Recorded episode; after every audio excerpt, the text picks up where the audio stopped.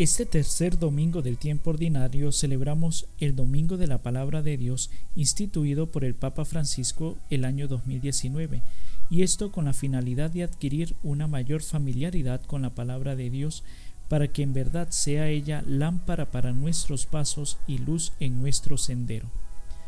¿Qué nos dice la palabra de Dios de este domingo? Pues este domingo de la palabra de Dios coincide con el comienzo de la predicación de Jesús, invitando a la conversión, que es el tema de las lecturas de hoy y resumen de todo el Evangelio. Conviértanse, nos dice Jesús, y crean en la buena noticia. El tiempo se ha cumplido. Tenemos a Jesús vivo y presente y por eso las cosas no pueden seguir igual.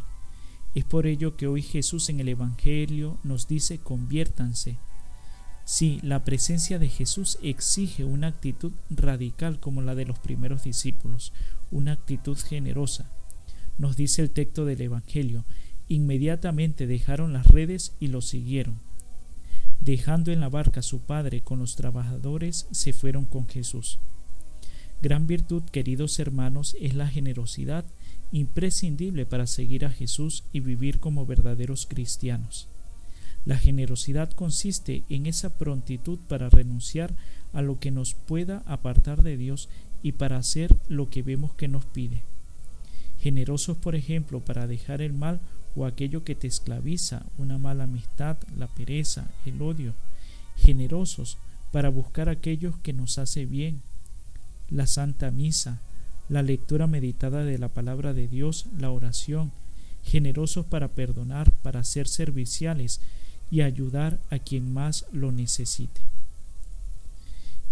Queridos hermanos, tenemos muchos motivos para convertirnos, pero podemos mencionar dos de manera, de manera específica. El primero es la situación que padecemos como sociedad, como país. Todos oramos para que esta situación mejore y esto está bien, pero nuestro corazón se está convirtiendo a Dios. Vamos desterrando de nuestro país todas aquellas cosas que nos dañan, que son pecado, porque tenemos muchos pecados. Porque la conversión, la verdadera conversión, es un alejarse del pecado y retornar a Dios. Porque el pecado es el mal más profundo que padecemos. Y el otro motivo nos lo da la segunda lectura de hoy de San Pablo.